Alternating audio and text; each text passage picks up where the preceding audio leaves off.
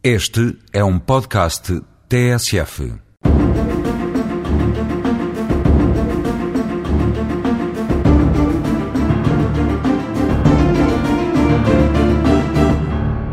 Ainda no seguimento das alterações ao regime do divórcio,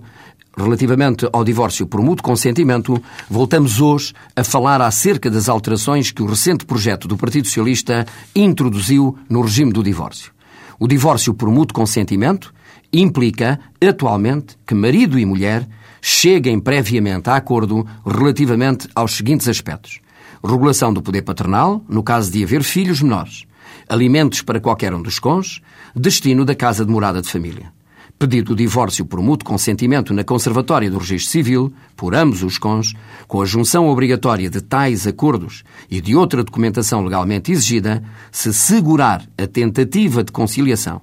e nada houver a opor quanto aos mesmos, são eles homologados e decretado o divórcio, decorridos que se mostrem três meses sobre esse pedido inicial e desde que este seja renovado, tendo a decisão do conservador o mesmo valor de uma sentença judicial.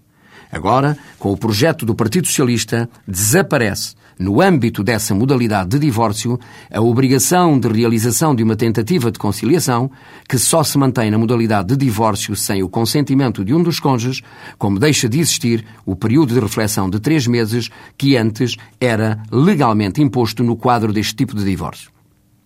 Junto todos os acordos exigidos, bem como a relação dos bens comuns e cópia da Convenção Antenupcial, quando exista, o conservador, depois de obter parecer prévio favorável do Ministério Público relativamente ao acordo sobre o exercício das responsabilidades parentais, que é como se chama agora, homologa tais acordos e decreta o divórcio. Acontece, contudo, que com o novo regime aprovado pelo Partido Socialista, os cons podem também pedir tal divórcio sem que todos esses acordos estejam estabelecidos, tendo então tal ação de ser proposta no Tribunal e o juiz do processo definir por sentença tais acordos em falta, depois de produzir a prova necessária e realizar os atos que entender adequados, dessa forma se tornando complexo e mais demorado o que era simples e célere.